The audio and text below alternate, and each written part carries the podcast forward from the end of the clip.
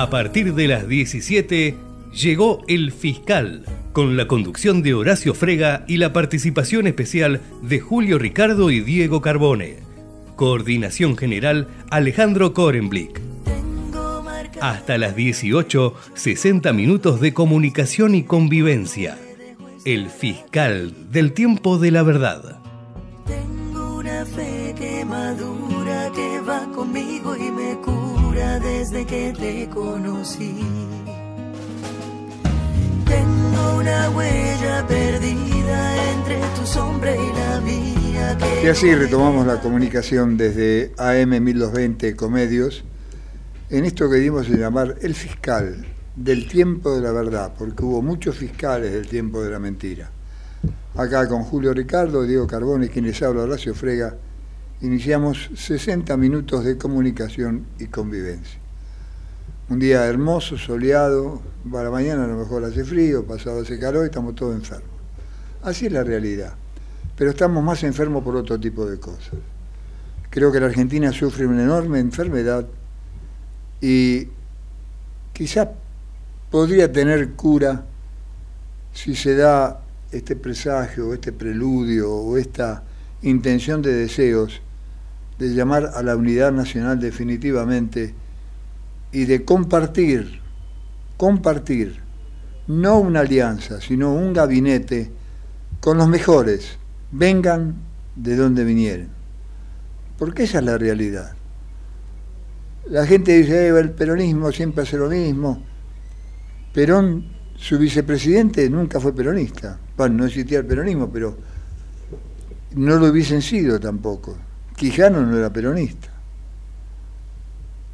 Y sin embargo, funcionó, funcionó todo. Creo que de una vez por todas hay que buscar los mejores y desechar a los peores. Pedirle a Macri y a Cristina que miren desde el balcón la realidad nacional como grandes referentes históricos, pero no con el protagonismo que está adquiriendo Mauricio Macri, que lo único que está haciendo es sepultando electoralmente a Milei, y Milei de buen agrado agarra lo que venga.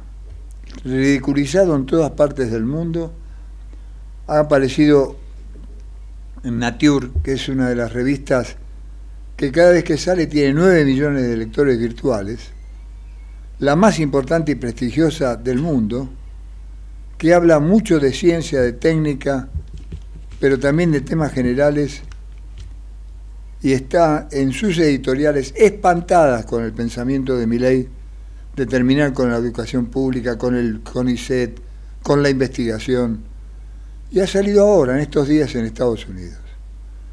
En Europa se lo ridiculiza, se, aparece la motosierra arriba de los escritorios de los conductores, de las mesas de trabajo de, los conductores. En Estados Unidos lo mismo. Y nosotros asistimos azorados a que todavía hay un voto cautivo que no es pensante, ni siquiera es afectivo. Es un voto bronca que todavía tiene, que es lo que tuvo al principio, tuvo después y tendrá ahora.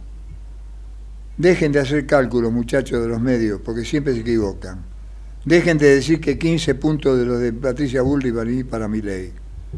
Eso es, no es matemática la política. Decían los griegos que era el arte de lo posible. Y es el arte de lo posible. En la Argentina parece ser el, arte de lo imposible. ¿Cómo te va, Julio? ¿Cómo estamos? Hola, ¿cómo están? Muy buenas tardes. Eh, con un campeonato realmente complicado, pero lo que ocupa la primera plana es obviamente la derrota de Boca Juniors, una derrota que significó la medalla de plata, que ni siquiera se quedaron los jugadores y los integrantes del cuerpo técnico para recibir formalmente lo que es en definitiva el segundo lugar en la posición de América. Se retiraron todos fue una ceremonia que naturalmente brilló para no los brasileros, sino para los de Fluminense. Boca regresó, lo había anunciado, pero no públicamente. Estaba convencido que si Boca ganaba, Almirón, su director técnico, automáticamente seguía todo el año que viene. Pero si Boca perdía, no pisaba más la bombonera. Y acerté porque no es que renunció llegando a la cancha de Boca, sino que de regreso de Brasil se fue directamente al predio Ezeiza, que es el lugar donde concentra Boca, y allí le contó, le contó a Riquelme, que es el actual vicepresidente, y que esta derrota lo complica muchísimo para las elecciones que habrá en diciembre. Y le dijo, me voy. Y Boca se quedó sin director técnico. Es lo incomprensible, en algún sentido lo mágico, lo fenomenal, y en otro sentido, insisto, con lo poco comprensible del mundo del fútbol. Lo que interesa es ganar, solamente ganar. Lo demás no cuenta. Boca tendrá esta noche un compromiso con San Lorenzo de Almagro en una tabla que es tan complicada, tan complicada que a lo mejor, bueno, Platense sonríe naturalmente frega, ya superó esa instancia. Pero ya hay un descenso que está confirmado, que es el de Arsenal. El otro es el que salga último en la tabla anual, pero ya está sonriendo entre el universo de los dirigentes de esos clubes que se va a anular también el descenso.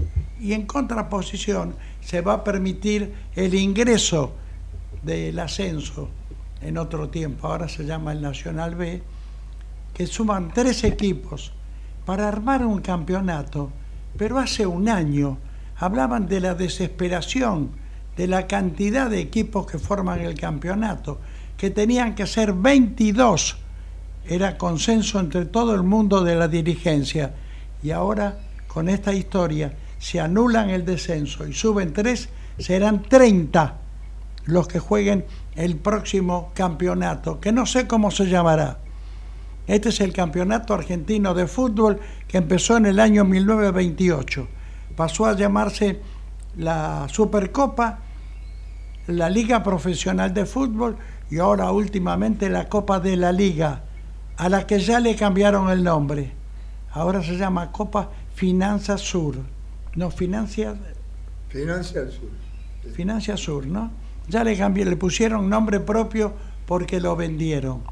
Bueno, este campeonato le faltan solamente tres fechas y lo que está demostrando la igualdad, esta igualdad se da porque todos los mejores jugadores de todo el campeonato de los campeonatos, hablo también del ascenso, están en el exterior.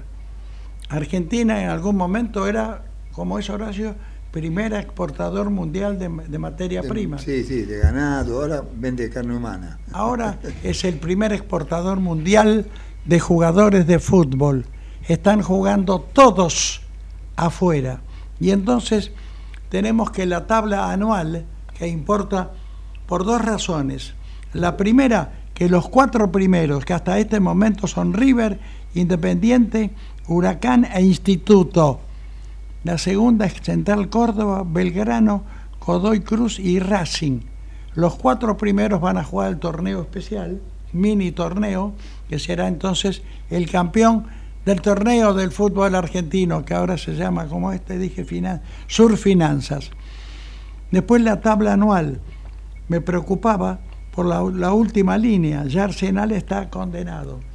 La gente de Santa Fe vive todavía preocupada porque los hinchas de fútbol, claro, porque Colón y Unión están en una situación muy comprometida, pero en principio se susurra que se eliminará el descenso en el fútbol. Te voy a dar una información. Ayer en un programa, muy tarde, un programa deportivo, Tapia tajantemente dijo que no se suspende ningún descenso.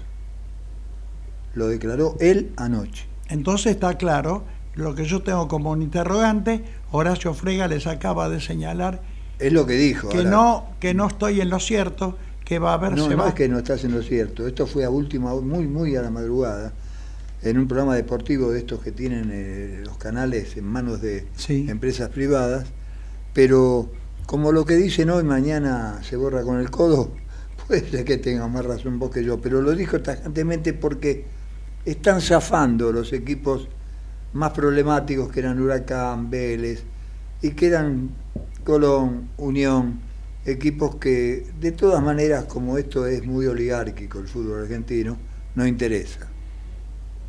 Bueno, sin embargo, la tabla anual da clasificados hasta este momento a River, Talleres de Córdoba, Godoy Cruz y Defensa y Justicia. Estos equipos ubicados en los cuatro primeros lugares van a jugar la Copa Libertadores de América. Rosario Central, Estudiantes, San Lorenzo, Lanús, Boca y Racing van a jugar la Copa Sudamericana en un campeonato donde se está jugando mal. Se está jugando mal por una razón elemental. No están los mejores jugadores. Entonces los clubes tienen que acudir a las divisiones inferiores, colocan en paralelo un discurso, no, nosotros nos ocupamos de nuestros jóvenes. No se ocupan nada, los están buscando desesperadamente. Así Boca tuvo que formar con los dos Fernández, con Quiroga por un lado, eh, y, y no pudo armar una zona donde el fútbol se construye. Si ustedes tienen paciencia y ven habitualmente los partidos de fútbol, van a entender que faltan jugadores acá. Por el medio no puede entrar nunca nadie. No se desarma el enjambre que forman los cuatro volantes contrarios y los cuatro volantes de un equipo. Y entonces apelan a los laterales, pero no como una picardía táctica, apelan a los laterales porque es la única forma de encontrar algún hueco.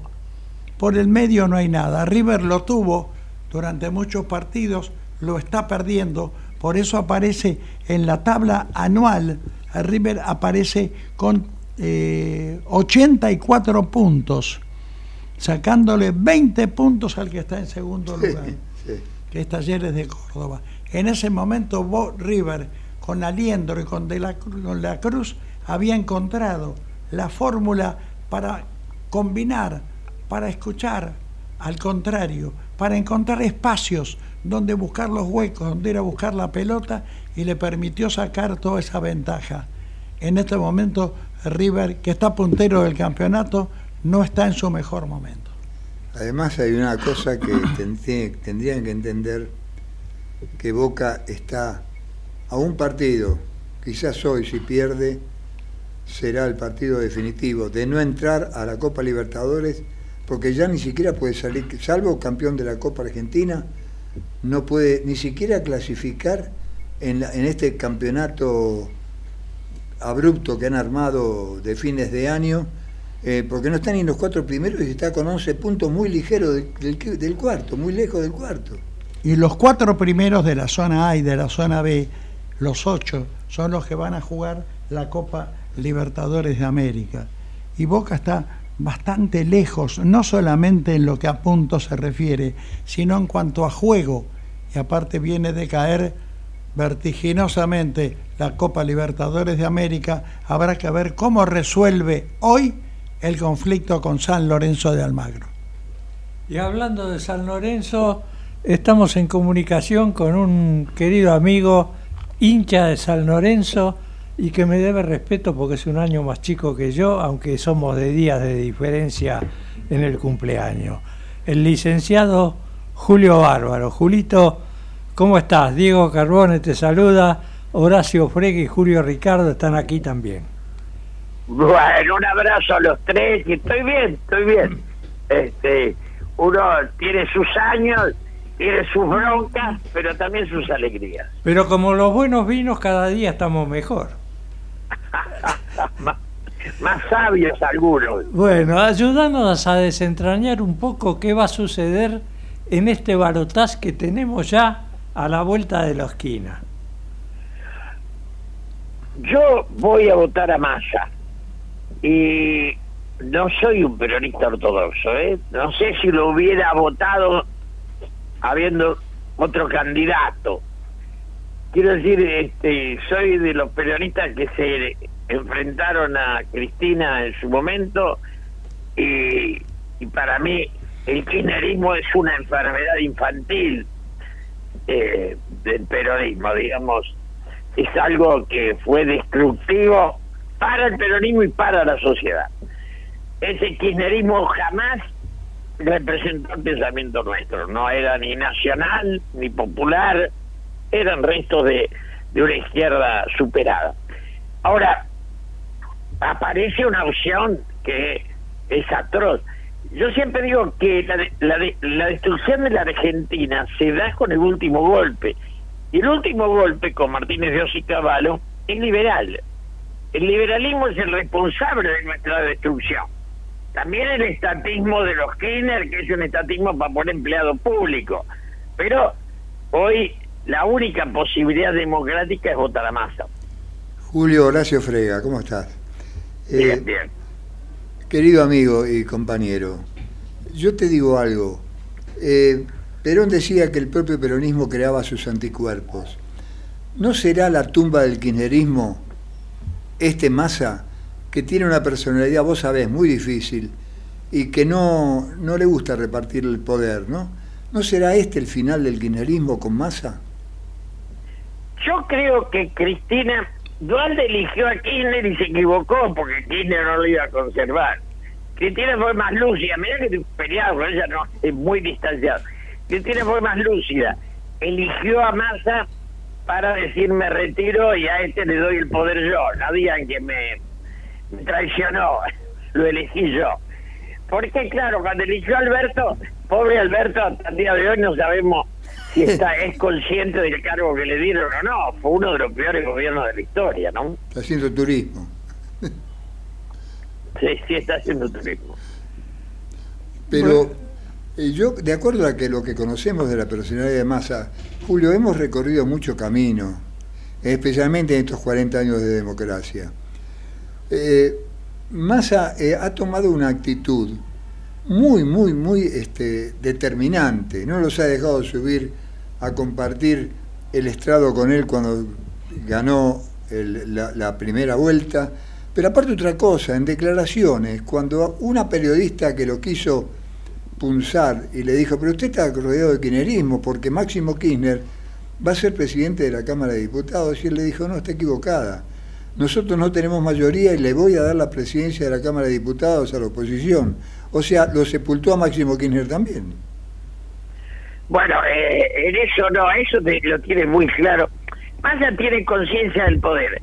Lo que uno no sabe hasta qué punto va a recuperar la idea de patria que nos dio el peronismo. ¿viste? Yo estaba escuchando hace un rato un discurso de Perón cuando crea Elma, cuando crea la flota, cuando digamos cuando nacionaliza los ferrocarriles y yo tengo una obsesión contra Turcomenem, viste que ah, privatizar lo que da pérdida es arreglar la, la coima, no nos inventó otra cosa. Si yo te doy a una empresa que da pérdida, porque te voy a dar el subsidio a vos y vos me vas a devolver un porcentaje. No se inventó, el capitalismo pérdida no hay. Y entonces trasladar la ganancia a la coima. Eso es lo que se hizo con Menem perdimos la luz, el gas, los ferrocarriles y los aeropuertos. Y hoy estamos así, con un Estado debilitado, porque lo destruyeron con el cuento de la privatización, que es robar, no es privatizar. Privatizar es construir desde el privado. Hacerse quedarse con lo de todo es robo. Pero además, a mi ley habría que explicarle, porque es muy ignorante en historia que Perón no compró hierros viejos, recuperó soberanía porque los ingleses cuando eh, tuvieron la concesión de los ferrocarriles tenían una legua a cada lado de la vía. A cada costado del camino, es cierto eso. Eso es lo que recuperó Perón. es economista, no es un este, no es un político. Reducir la política a la economía es como reducir el amor al sexo. Sí, bueno, no sé si siquiera están eh, con el perro puede ser, pero no sé cómo se maneja con su vida sexual este nuestro amigo Mil.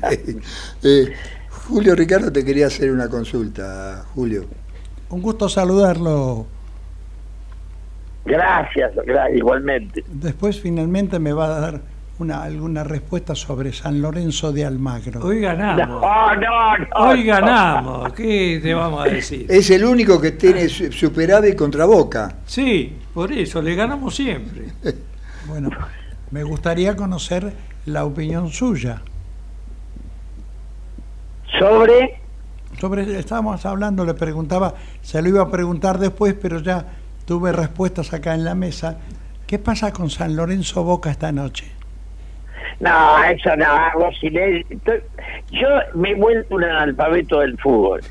Mi viejo me llevó a ver, a jugar a Pontoni, a Benavide, al Negro Picó. Yo fui la primera vez que jugó San Filipo. Después me fui distanciando. Bueno, uno tiene su pasión y su deseo. Pero el tema que tenemos en serio es cuánto eh, es la tranquilidad de que gane Massa en la próxima, porque el riesgo de mi ley es el riesgo de la guerra civil. La guerra civil. Menos que Pero a propósito de este tema puntual, las encuestas que usted conoce o su propio pu- punto de vista desde el pun- de la situación política, ¿quién gana? Yo creo que gana Massa porque eh, el fracaso de la política no puede llevar a la gente a la demencia. Milei es un ser realmente destruido, ¿no? Es un ser que, digamos, es, pa- está para un psiquiátrico. Yo no lo respeto ni siquiera como persona.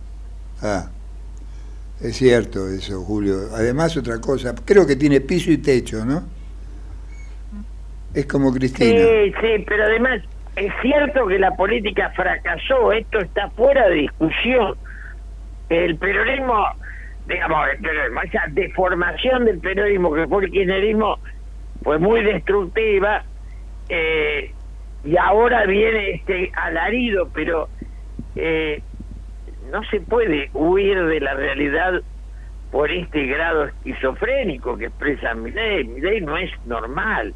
Estamos, es una vergüenza en el mundo. Después vienen algunos y dicen, no, Bolsonaro. Bolsonaro es una versión del patriotismo de Brasil. Claro. ¿Qué tiene que ver con nosotros si esta es una versión de la col- del colonialismo? Nunca soñé que la moneda nuestra fuera el dólar. No se me imagina. Es la muerte de la patria, ¿o Y que- no? Y que las Malvinas sean inglesas para él, ¿no? No, no, no, son, digamos, la idea de colonia que tienen, ¿por qué no se van a vivir a Miami y se dejan de molestar y chao? Digo, son tipos que vienen a vivir con nosotros, pero no quieren ser nosotros. Entonces sobran. Y anunciando que va a eliminar el CONICET. Pero según sus datos, la diferencia entre Massa y este señor Milei, ¿va a ser amplia o va a ser una elección muy disputada? Yo creo que va a ser amplia, espero que va a ser amplia y se está tomando conciencia en mucha gente que, el, digamos, cuando yo vi que Pablo Beluto, que fue ministro de Cultura Sí, de, sí. de, de- de Mauricio, cuando Graciela Fernández me incide, cuando tanta gente se fue distanciando de, de Mauricio, eh, digamos, porque destruyó todo lo que tocó, lo destruyó a Rodríguez Larreta, destruyó al- su relación con los radicales. Realmente es un niño bien que se divierte rompiendo los juguetes, ¿no? Es el rey Midas al revés. Ahora en este, Al revés, sí, al revés, al eh, revés. en este debate cambiaron las reglas del juego. No hay machetes. ¿Qué va a hacer Milei que si no tiene papelitos no puede decir dos palabras sin enojarse? Cuando Massa se le arrima, se le arrime, que se sabe desplazarse, lo estuvo ensayando con las pasarelas en el escenario, y le hable cerquita a la cara, va a perder los estribos y romper todo como hace siempre. Yo creo que lo que no puede mi ley es hablar de política. Y lo que ningún país del mundo hizo es reducir la política a la economía. Ninguna sociedad. Eh, cualquier empresario nos dice que si dejara la empresa en manos del, asesor económico la fundiría en dos meses. Eh, Miranda decía que los economistas, si fueran inteligentes, serían los dueños de las empresas y no los asesores. Este, me parece que la política es un poco más amplia. La revista Nature de Estados Unidos hizo que tiene 9 millones de seguidores por, por, por, las redes, hizo todo una, una, una descripción de lo que es mi ley y la gran preocupación. Y no es cualquier revista, porque habló mucho del CONICET, de las barbaridades que dice de la ciencia y técnica. Eh, los otros programas, como vos decías, de Europa, lo ridiculizan, lo ponen como un, como un no sé, desorbitado. Los de Estados Unidos también. También los de Estados Unidos. Ahora yo te pregunto algo, Julio, porque esto es lo que eh, más me preocupa a mí. ¿Cómo puede ser que Schiaretti no se defina? ¿Cómo puede ser? No lo Porque puedo el que entender. pensaba era de la sota. Claro. Schiaretti fue, Fue el inventor de... Schiaretti yo lo conozco mucho. No, pobre, fue un buen gobernador heredero, eligió a Yarzola, que es mucho muy superior a Schiaretti. Y Schiaretti es eso, es, es, es esa pobreza que de ser Pilatos y creer que es brillante, por eso. Está bien, qué sé yo, pobre. Este, tiene un vicegobernador que importó durmiente. ¿Te imaginas un país que fabricaba aviones tiene un vicepresidente? Digo, un candidato a vice que importó durmiente. Eso ya es todo un tema, ¿no? Claro, además otra cosa, Julio, eh, la tibieza de los radicales, que dicen nunca votaríamos a mi ley, que es por carácter transitivo el tema entonces, pero no se animan a decirlo. Eh, de todas maneras, es una buena Pero actitud, muchos ¿no? sí, Freddy Storani sí. Sí, sí, Hay muchos que sí. Sí, pero es, es una buena manera de entender que Patricia Bullrich con don Mauricio están solos. Están, están este, en el desierto y, y Milei les va a acercar una anchoa en lugar de una, de una copa de agua. Porque es lo que pasa, se van a matar entre ellos, ¿no? Políticamente. Esperemos. Esperemos que todo eso se resuelva así. Yo creo que la cordura se va a imponer. Pero son días de nerviosismo porque que ese personaje haya sido un candidato posible demuestra una degradación de nuestra política muy profunda y exagerada. Alguien evaluaba, Julio, hace un tiempo, y yo lo, lo- tomé y lo evalué también. Manrique tuvo un millón de votos con Udelpa. Eh, eh, Aramburu tuvo un millón de votos, cuando la población eran 20 millones, 18 millones. Alzogaray tuvo un millón de votos, pero nunca pasaron de ahí. Pero eran presentables, no nos podía gustar o no, pero eran seres humanos presentables. Esto es impresentable. no había estado el kirchnerismo. El kirchnerismo Ah, claro. generó esta grieta. Vos te olvidás que estuvieron los kirchneristas. La diáspora peronista del 2003 provocó todo esto. Y Más hay que, bien, quedó ese, esa izquierda que se cree revolucionaria. Yo anoche la veía a, a la secretaria de, de gobierno, a la Ibarra, a la Vilma Ibarra, Sí. con Novarecio. Yo la escuchaba y no podía creer, me parecía que estaba explicando cómo se gobernaba un país nórdico. Este, era todo perfecto. y bueno, pero ¿sabés lo que pasa, Julio? Eh, con agarrar la doctrina y ponerla en práctica, vos lo dijiste, hubo una década que fabricábamos aviones, autos, Barcos. barcos, trenes, que creamos 700.000 industrias, 600.000 puestos de trabajo. Se podía hacer, no era tan imposible, y no veníamos bien eh, cuando asumió Perón en el 46. Yo no entiendo, el 73 fue mucho mejor que esto. No, pero hasta el 76 la Argentina no necesitó ni un subsidio, ni tenía deuda externa, ni tenía inseguridad. Todo esto nace de Caballo y Martínez de Oz. Claro. De estos muchachos que abren una financiera en cada esquina, si ganaban se la llevaban, si perdían la pagábamos todo. Ese invento es el principio de la destrucción de la Argentina. Julio, un gran abrazo, siempre es un placer escucharte, sabes que te queremos mucho y que vamos a envejecer diciendo siempre lo mismo, que eh, el peor peronista es mejor que el mejor de los otros. Pero envejecer dentro de muchos años. Sí, por ahora somos pibes. Un abrazo grande, un abrazo grande. Igual, Julito. Igual, igual. Julio, Julio Bárbaro, iba a decir Julio Ricardo. Qué bárbaro, Julio, diría yo. Sí. Qué claro que es. Y tranquiliza, ¿eh? No, Yo no, siento que porque- alguien se tranquilizó ante la cifra de Julio Bárbaro. Es Está más tranquilo. Lo explica muy llano y muy claramente Y no le podés discutir porque lo hemos vivido todos nosotros. Pero él vivió todo. Fue diputado en la peor época de la Argentina de la violencia, que fue la década del 70. Eh, tuvo en el gobierno de Kirchner en el Confer. Y después se, se fue espantado. Sí. Y el Confer funcionaba, no había esta prostitución de medios de comunicación que están uno arriba del otro. Había 15 radios de AM, 16 o 17, porque ya AM 1220 estaba legalizada, y no se metía cualquiera en un espacio y metía una radio de AM. No. ¿Entendés? No había una 7 750, que es una frecuencia libre internacional de Uruguay. Todos los países tienen una frecuencia libre internacional. Argentina la 710, Uruguay la 750. Bueno, la 750 está Santa María con su radio. Sí, había cuatro canales de aire y dos de cable. Nada y un más. quinto que lo teníamos que poner una antena especial, para Sí. que era el 2.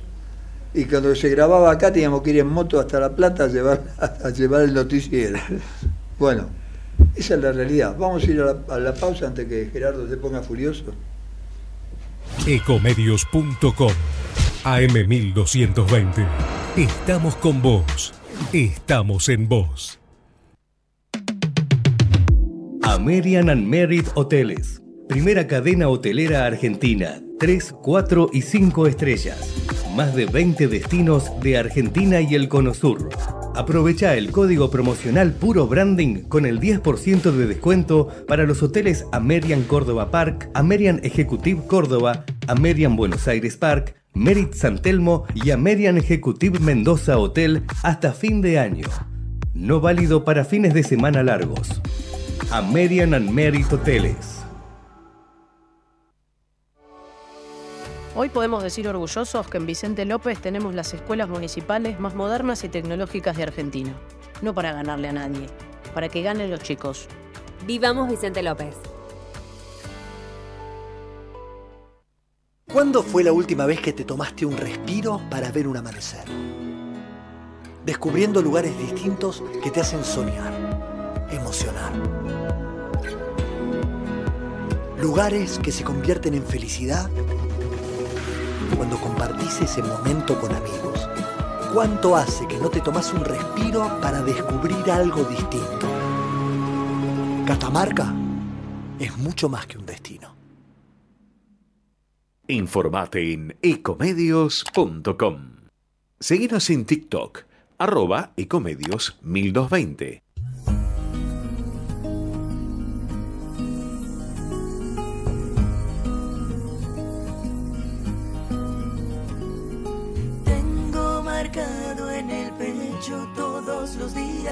Y bien, estamos en el aire, pero hay otros que están más en el aire que nosotros. Yo tengo una pregunta, Julio. Mirá que hablaba, yo veo fútbol desde los 4 años. Va fútbol, veo a Platense, no sé si ver fútbol. Desde los 4 años. Tengo 77. Yo creo que empezamos a ver fútbol al mismo tiempo, vos un poquitito antes. ¿Cómo un vicepresidente de un club va a ser la, la glorificación y la alabanza de un jugador de boca que con violencia, a pesar que el cachetazo fue, fue lo de Fabra, fue flojo, fue fuerte. No Fue un puede hacer- cachetazo. no puede hacer la apología de ese jugador y decir llora todos los días. Y yo le diría con lo que le decía Que la vaya a reina- llorar a la iglesia. la reina madre a los- al hijo. Llorás como mujer lo que no supiste defender como hombre. Exacto. Y en un momento se hace expulsar de una manera, bueno, increíble. Se hace expulsar cuando el adversario tenía un hombre menos. Claro. Y Boca tenía el tramo final, los 20 minutos, por lo menos 15 minutos, casi 20, para jugar 11 contra 10. Y estamos haciendo referencia al partido del otro día entre Fluminense. Boca y Fluminense en Maracaná. Cuando Boca tenía 15 minutos para aprovechar. Para empatar y ir a los penales, por lo menos. no, pero tenía para aprovechar la ventaja que le estaba dando el adversario, que tenía 10 jugadores. Y Fabra comete esa tontería, por ser muy generoso con el calificativo, un cachetazo que le da a un contrario, que inclusive Diego me decía que tuvo que recurrir al VAR. El VAR, les insisto, el VAR da opiniones, muestra, señala, pero el que resuelve el que decide es el árbitro. Claro, el árbitro no lo vio. Por eso, por Y en el, en el bar se lo muestran estoy- en primer plano, como lo vimos nosotros por yo la estoy televisión. absolutamente de acuerdo. Aparte sería muy tonto no hacerlo. Ya el mundo entero hace 10 años que funciona con el VAR. Para nosotros es una novedad. Pero está claro que el VAR le da un ángulo de visibilidad que el árbitro no tiene. El árbitro no había tenido la posibilidad de No lo había visto. Y el VAR, como tiene un ángulo de 180 grados o de 360 grados de observación, lo detectó y le digo, observe. El árbitro lo observó. Pero además es, esto ya, este error lo ha cometido otras veces Estaba este atrás de otros jugadores, metió la mano y le dio cachetada. Sí. Una jugada que nadie tomó en cuenta y que podía haber sido la primera expulsión. El referí estaba de frente ante los jugadores. Cuando el, eh, Valentini le pega ese cabezazo en la cara al jugador de. Estaban, estaban fuera de sí los jugadores de Boca. Podría haberlos pulsado di- directamente. Sí, pero lo de Fabra es distinto porque el juego estaba paralizado. Estábamos como de costumbre discutiendo una decisión del árbitro Sí. entre 4 o 5. Lo de Valentini es una acción de juego. Es él, él como zaguero central se cubre sobre la zona derecha y lo va a buscar al brasilero y no puede y le da un cabezazo que era penal Era penal, sí. y el árbitro, el árbitro no lo advierte. Bueno, habrá que ver cómo resuelven todas estas cosas e incluso cómo resuelven. Yo estoy muy preocupado y en serio te lo digo con el tema de las apuestas clandestinas. Ah, terrible. Pero es peor que terrible cuando uno se zambulle en las redes sociales, porque hoy la información no está ni en la radio, ni en la televisión, ni en los diarios. Hay que meterse en las redes sociales. Les doy solamente un dato. Boca, eh, Argentina, eh, Ecuador, que hizo 42 puntos de rating y estuvo en 5 millones de hogares, tuvo 120, 120 millones, 120 millones de seguidores por redes sociales. Hay muchos casos que da exactamente lo mismo, pero esto es concreto. Las redes sociales son hoy las que informan, las que determinan, las que determinan todo esto. Vamos a ver cómo resuelve el fútbol argentino este tema de hay descenso o no hay descenso. Y mientras tanto, están las apuestas clandestinas. Quiero decirles que no somos originales. En el fútbol, en el alto profesionalismo italiano, las apuestas clandestinas lo han condenado a Nicolás Fagioli, que es un internacional de la Juventus, por 12 meses y dos jugadores, tanto Nani y Saniolo, lo sacaron de la selección italiana de fútbol por, por, lo menos, por lo menos dos años. Por lo menos dos años. Todo por estar apostando en las apuestas clandestinas e incluso algunos de ellos, y hablo de Saniolo, al que le dieron un año de suspensión, apostaba en las apuestas clandestinas desde el sitio de los están los suplentes. Desde ahí estaba apostando. Y esto es sumamente grave porque no afecta al fútbol profesional en el más alto nivel. Es decir, ni en el campeonato argentino, llámese como se llame, o ahora la Copa Surfinanza, la Copa de la Liga Surfinanza. En los altos niveles no hay tanto problema. En los niveles inferiores es terrible la cantidad de apuestas clandestinas, la cantidad de jugadores de fútbol de la que, que han sido sobornados para que se hagan echar, para que den una patada, para que reciban, tiren dos pelotas afuera, para que aflojen su rendimiento. Hay centenares de casos de esto y ahora esos clubes de las zonas zonales se van a afiliar a la AFA. Y es terrible el tema de las apuestas clandestinas, de lo, de lo inmoral, de la relación que hay entre lo lúdico y que lo que más me preocupa, entre los chicos, entre los adolescentes, entre los jóvenes, también participan los grandes, pero los grandes, bueno, ya están. La preocupación es la construcción educativa de los chicos, Que es una de los adolescentes. Que es una enfermedad. Pero es tremendo. Además podés apostar a lo que se te dé la gana. No, Yo puedo llamar por teléfono hoy y decir San Lorenzo, quiero apostar que San Lorenzo hace el no gol son- antes de los 10 No minutos. son clandestinas. Para No, la- las, las que son, Son oficiales, también. Son oficiales. Sí. Te dan mil, mil pesos de, de crédito de regalo para que vos apuestes. Es la- la- la- la- una especie de, de apología Del del- juego. de la ludopatía. Exacto. Hay un tema que son las apuestas oficiales, donde incluso estás viendo por televisión y hay un gol y lo señalan, qué golazo, y aparece en la promoción Sí, de la apuesta de juego. Pero Pase a cobrar, dice la pero dice. estamos abajo, esto- yo le estoy contando cosas que pasan afuera, no de las apuestas, de las casas de apuestas legalmente habilitadas, de los mafiosos, Los clandestinos. de los mafiosos. que- Son los mismos, pero no pagan impuestos. Perdón, pero esto, antes te hice un señalamiento de Italia, no, no somos los primeros No, no. ni los protagonistas. El primero fue Japón, que construyeron un rascacielos y levantaban apuestas a todos los hipódromos del mundo. Pero lo del juego es tan espantoso, porque estoy un poco zambullido en este tema, y en paralelo corre la ludopatía. Y sí, No necesariamente todos los jugadores son ludópatas, No, no, no. ni no todos los bebedores de alcohol son alcohólicos. Son los que... Pero esto, la ludopatía está creciendo, según estudios del mundo entero, ¿eh? a un nivel impresionante. Se está transformando en la primera enfermedad en el mundo y todo esto porque está potenciado oficialmente con las apuestas de juego con las que está permitido. Pero lo grave, gravísimo, son las otras, las clandestinas, que se meten entre los jóvenes en los partidos de barrio, en los campeonatos barriales, que son centenares en la Argentina. Se están metiendo, sobornando directamente a un chico, exigiéndole que se haga expulsar, que le dé una patada a otro, que no pierda, que baje los brazos. Es un tema gravísimo desde el punto de vista del desplazamiento, porque es horizontal. Esto pasa en todo el país. y ese pibe puede llegar a ser un profesional después.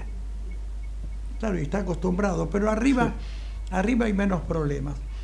Eh, ayer, en el Día del Periodista, estuvimos en una reunión con muchos periodistas de todos los tiempos, y entonces saco, no voy a hacer nombres propios, pero Ajá. estuve hablando con todos para ver por qué esto de las apuestas me tiene muy complicado desde lo que hizo Marco Trunghelletti, para no hablar solamente del fútbol, del que el mundo esto de la alta o pequeña burguesía habla a veces despectivamente. Estoy hablando del tenis.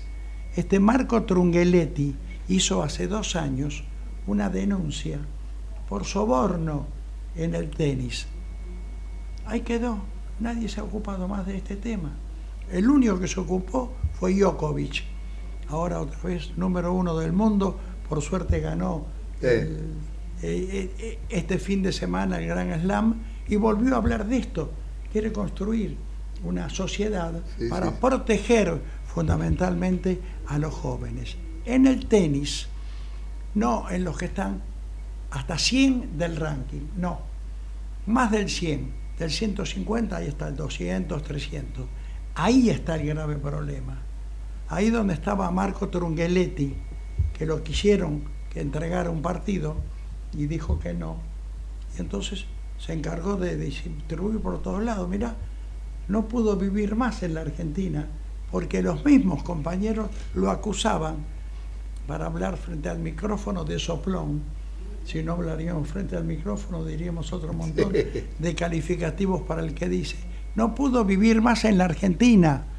Y Trunqueletti está en el puesto 200, Sí, sí, 198. no, no es un número uno. Bueno, ahí, y hablando con diferentes colegas, todos coincidían en lo mismo, que es tremendo, porque es tremendo lo que se juega al tenis también en las zonas barriales, aunque sean de barrios de clase media. Ahora hay que investigar a esos que le dijeron que era un soplón, porque esos también han vendido partidos.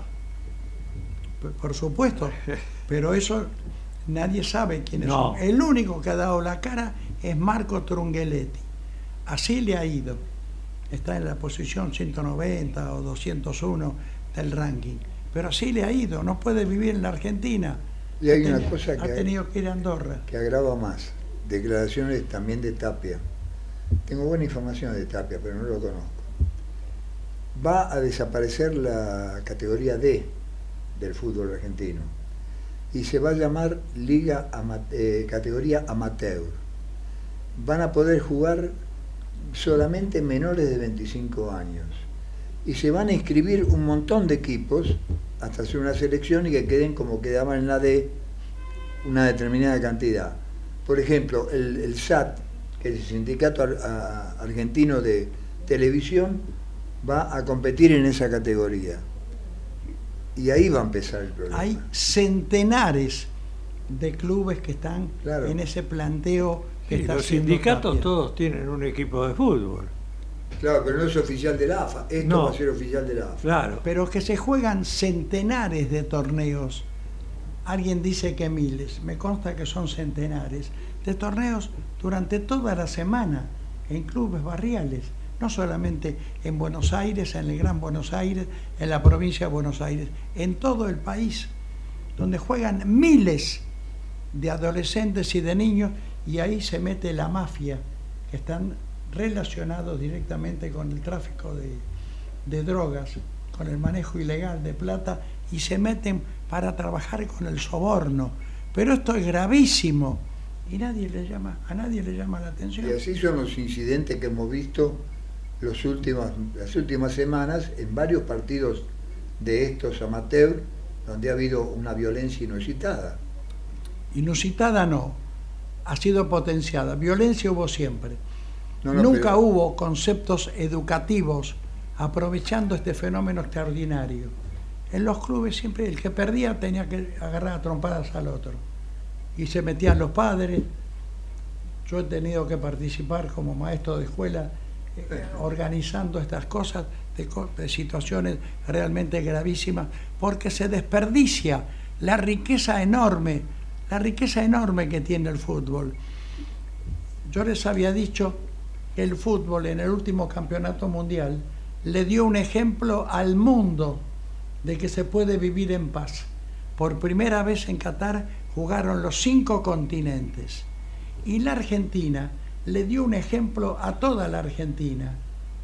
Vino 5 millones, cifra no estimada por ninguna actividad en la ciudad de Buenos Aires y no hubo un solo incidente celebrando el triunfo de Argentina.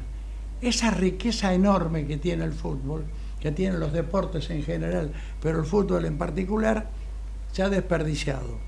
Eh, ¿Quién era que estaba hablando? Ah, el presidente del Comité Olímpico Internacional, Tomás Bach, haciéndose cargo de todo esto y referido a todo el deporte. Los Juegos Olímpicos también le demuestran al mundo que se puede vivir en paz. Porque en los Juegos Olímpicos se reúnen todos los países y pueden vivir en paz. Pero esa riqueza de comunicación que tienen los Juegos no es aprovechado. Al contrario, se potencia lo peor. Se potencia no lo lúdico, se potencia el, la estafa, el, el escolazo, como lo llaman los chicos. ¿En qué, el juego. ¿En qué medios de comunicación? Gráfica, radial, televisiva, salvo específicamente un canal que transmitió eso, de, de cable, aparecieron en tapa las decenas de medallas que ganó la Argentina en los Panamericanos.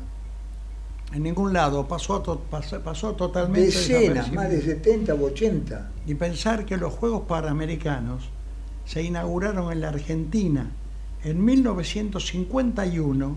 ¿Quién se inauguraron ser? ¿Quién los Juegos. ¿Quién habrá sido que lo hizo? ¿Quién habrá sido que lo hizo?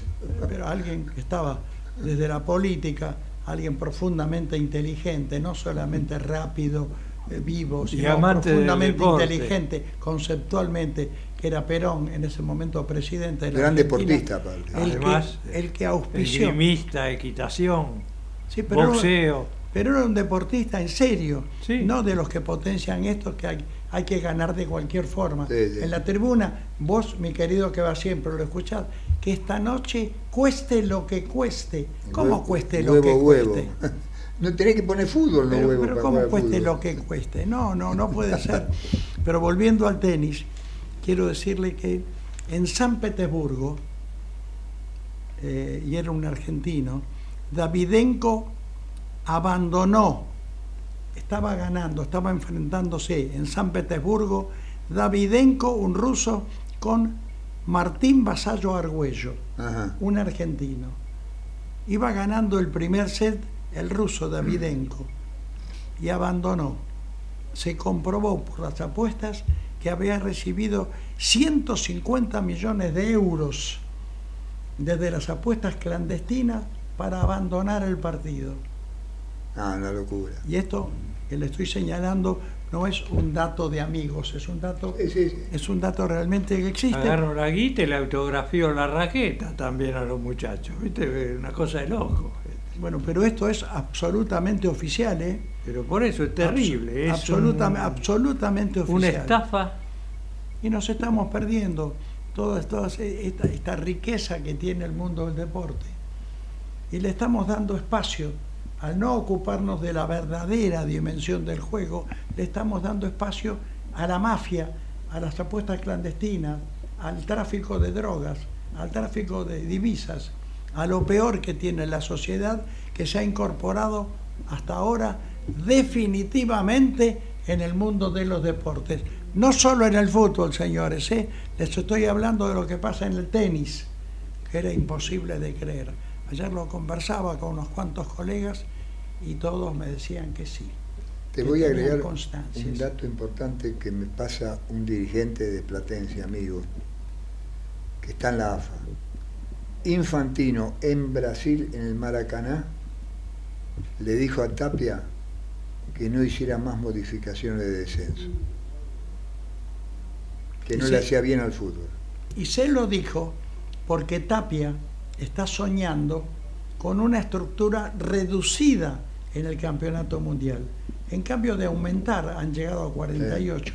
Quiere reducirlo y entonces también intenta que cada asociación reduzca la cantidad. Y acá en la Argentina quieren hacer al revés. Por eso Vamos le a digo jugar eso. 40, 40 o 48 equipos el próximo campeonato. Y otro dato significativo de ese partido de Boca. El único que fue a recibir la medalla fue el técnico. Bajó del estrado y se la sacó. Y eso es absolutamente habitual en los deportistas argentinos. Pero el último que lo tiene que hacer es el técnico. Está bien, pero eso es habitual Sí. en todos los juegos donde he visto centenares Y de juegos y partidos de fútbol que cuando le colocan la medalla de plata, que en definitiva es el segundo lugar. Después de un año, de un año de competencia. Sí, Ganaste como ganaste, con penales, sin penales, pero fue un año. pero es el segundo lugar. Claro. Bueno, se sacan la- los argentinos en general, otro- otros de otros países también, pero en general los argentinos, en el caso más suave, ponen cara, no voy a decir de qué, De asco. pero cara de enojados. ¿Cómo van a poner? Agarran, se la dan vuelta. En el caso más suave, hay casos que se la terminan de dar la medalla de plata, se la sacan y la tiran. El otro día ni apareció en ninguna imagen la ceremonia donde Boca recibía las medallas. No, no, solamente el técnico. Por eso, todos los demás, los jugadores se fueron Se todos. fueron todos, sí. Los jugadores se fueron todos. Bueno, pero esto, que es la riqueza enorme que tiene el juego, porque esto significa educación, significa transmitir valores para poder convivir. Te hago una, una, última pregunta porque estamos llegando al final. ¿No sería prudente que el estadio único para hacer una final se estableciera? Porque hay tiempo para hacerlo, después de conocer quiénes son los finalistas. Porque no es lógico que una final, que si River llegara a una final, jugaran en la cancha de River contra un equipo extranjero. La solución es muy fácil. Ya están pensando que sea Lima, Lima, la próxima final, porque ya no se juega más la final partido de ida y vuelta, por eso. sino un solo partido, que sea Lima. Pero es elemental. Si llega a clasificarse un equipo peruano, tienen que tener una alternativa. Claro, eso es lo que yo digo. Entonces, desde hoy, cuando dice, bueno, Lima será la sede de la final de la Copa Libertadores de América. Y entre paréntesis, si se da que un equipo peruano llegue a esa final, la alternativa es Bogotá en Colombia. Está bien. Pero vos fíjate que... Pero no, pero hasta ahora... Hasta, hasta ahora no era así. No, no, porque eran partidos de ida y vuelta. No, pero este último. El Fluminense no solo es brasilero, sino que juega de local en ese estadio. Claro. Sí. Si hubiese sido en Sao Paulo, que hay mucha rivalidad entre ellos, hubiese sido hasta más lógico. Bueno, pero esto no fue un arreglo ya a principios No, de no, año. no, por eso, pero se sabía que Maracaná iba a ser la sede. Pero Como ahora tuvieron están, 20 días eli- para están cambiarlo. eligiendo la sede del campeonato que viene y están eligiendo posiblemente Lima. Está bien. Y entonces hay críticas muy profundas que le están marcando. Pongan, no es tan difícil de pensar, por No, favor. no. No es, señores dirigentes, solamente negocios, comprar y vender jugadores. Ahora, Fluminense no ganó porque era local en el, en el Maracaná. ¿eh? No, no. No, no, ganó porque Boca jugó mal, decididamente No, jugó ganó, mal. jugó, jugó mal y Fluminense debió ganar. De todas formas, te digo, entiendo la enorme pasión que despierta el fútbol, pero no me, me resulta difícil, casi infantilmente, entender que hayan viajado, no sé, 120, Sí, una 130, locura, una 140, locura, una locura. 150 mil hinchas de Boca, Una locura. sabiendo que estaban viajando y que no iban a poder entrar al partido. Aunque le quisieran que entraran todos, no cabían en el No, estadio. sabiendo que no, podí- que no iban a entrar. ¿Cómo es que hicieron el gasto enorme que hicieron, el esfuerzo, sabiendo que no iban a entrar? No puedo entenderlo. No, no, aparte es una. Es casi una provocación, Julio. Querer invadir este, Río de Janeiro con la camiseta de boca, aunque no puedan entrar a la cancha, es casi una provocación. Pero es realmente como para que los científicos, especialistas en la conducta humana, investiguen cómo es posible que una pasión sea capaz de provocar el absurdo que fue que viajaran 150.000 argentinos con lo caro que salía el viaje, sabiendo que viajaban al, no, no lo voy a decir, que viajaban al cohete. Aparte familias, con criaturas, pero te digo una cosa, esa pasión que vos decís, si se usara para bien como se usó en el festejo del Mundial, qué linda Argentina tendría. Nos vamos. El próximo miércoles Hasta el miércoles estaré con ustedes. y con un debate en donde se va a comer una masita, Milei. No, te yo lo creo digo. que se le van a salir los estribos Sí, cuando le van a venga van a salir el, los perros el del- mano a mano, que El- yo me acerco a vos a decirte algo y vos me salís con un exabrupto, eso es lo que va a hacer el, el ánima de los perros. Sí, va- sí. Va a empezar a ladrar. Gracias Julio por estar. Feliz día al periodista deportivo. Yo te lo dice por Facebook, te lo digo personalmente. A mí me felicitan porque yo hice la revista Platense hace 30 años, pero yo no puedo malversar la verdadera historia de un periodista, periodista deportivo. Yo soy un periodista partidario. Hice una revista de Platense, aparte soy periodista político. Diego Carbone, feliz día para San Lorenzo. Nos vamos. Partidario pero imparcial. No, no, no. no. Muy parcial. Chao.